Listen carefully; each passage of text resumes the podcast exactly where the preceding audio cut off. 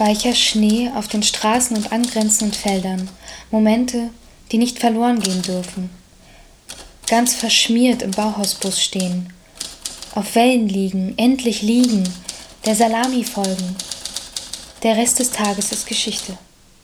Wann wird hier eigentlich Uso getrunken? frage ich in der stillgelegten Telefonzelle, aber da schwitzen wir schon zur Mauer und spießen Bierdosen auf unter wahnsinnigen Blicken des Jungen.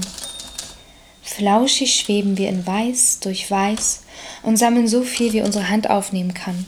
Sich dem Blechchaos hingeben und Apfelkuchen tanken, schlängeln durch weiße Flecken, selbst ein weißer Fleck unter vielen im Grenzgebiet, und dann musst du dich entscheiden.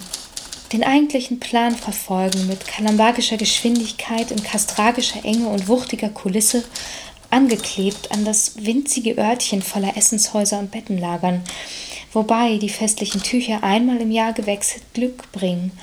Nur musst du dafür erstmal da hochklettern in die Spalte in der Dämmerung. Vor Vierbeinen droht hier keine Gefahr, nur das viele Essen, die täglichen Fehleinschätzungen. Wir rechtfertigen uns nur vor uns selbst. Zwei Meteoriten noch also, bis wir den Olymp besteigen. Zumindest so halb. Morgens klang das nach dem einzig akzeptablen Plan. Den Olymp besteigen, was sonst?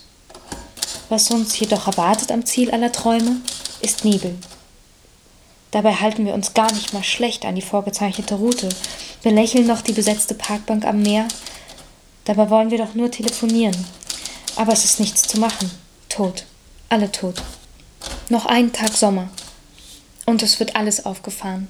Olivenhaine, bedrohliche Szenarien und die wildesten Tiere sowie das ständige Summen der bunten, scheinbar wahllos in der Landschaft verteilten Bienenstöcke, vor denen wir fuchtelnd die Flucht ergreifen, durchs Gestrüpp.